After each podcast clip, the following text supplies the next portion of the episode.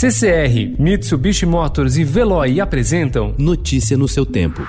Economia.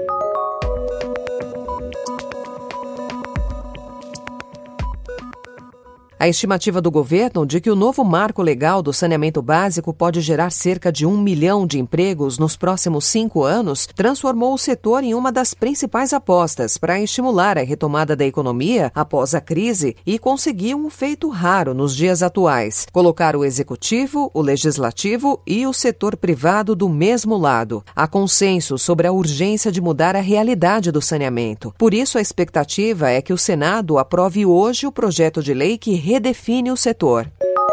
O Brasil poderá ganhar quase 80 bilhões de reais por ano com a expansão do saneamento básico, setor mais atrasado da infraestrutura brasileira. Hoje, a falta de cobertura de água e esgoto, cujos índices são piores que em países como Iraque e Jordânia, prejudica a saúde, a produtividade e a renda da população brasileira, segundo dados do Instituto Trata Brasil. A participação da Agência Nacional de Águas no setor de saneamento básico é uma das medidas mais comemoradas por empresas e investidores dentro do novo marco regulatório previsto para ser votado hoje no Senado. O órgão regulador terá a competência de definir as diretrizes de um dos segmentos mais atrasados da infraestrutura brasileira. Em entrevista ao Estadão, a diretora-presidente da ANA, Cristiane Dias, conta que a agência vai se estruturar para incorporar as novas funções.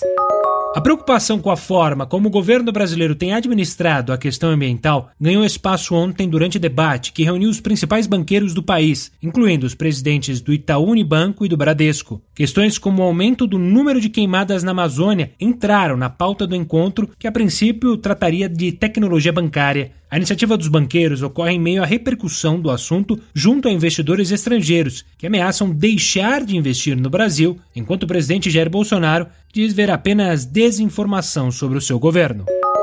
O Banco Central do Brasil decidiu ontem suspender o funcionamento do serviço de pagamentos do WhatsApp, em uma decisão que surpreendeu o mercado. Anunciada na última semana, a ferramenta do app de mensagens permite que usuários mandem dinheiro a amigos e paguem lojas com a ajuda de cartões de crédito e débito com potencial para atingir um público de 120 milhões de brasileiros, mais do que a base de qualquer banco do país. Notícia no seu tempo. Oferecimento CCR e Motors. Apoio Veloy. Fique em casa. Passe sem filas com o Veloy depois.